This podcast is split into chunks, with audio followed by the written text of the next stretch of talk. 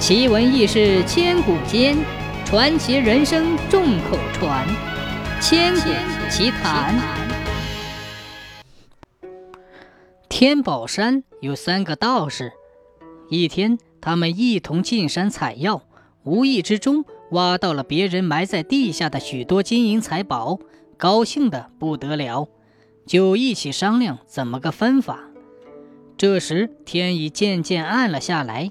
大家都说，还是先取出一二千钱，下山买些酒肉来，痛痛快快的大吃一顿。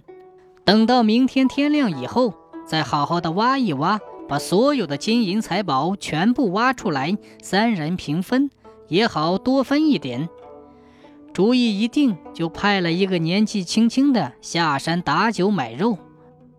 留下的两个道士，你看看我，我看看你。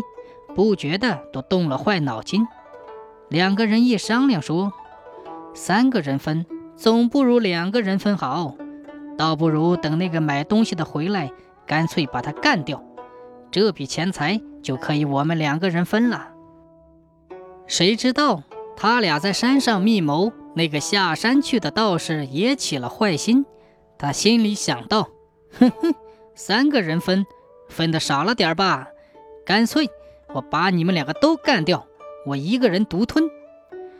于是他就偷偷的把毒药放在酒里，打算把另两个人给毒死，自己好独吞这份钱财。不一会儿，那个年轻的道士就回来了。当他把买来的酒肉给另两个道士看的时候，那两个道士突然举起手中的斧头，把他砍死了，然后把尸体丢到了深涧里。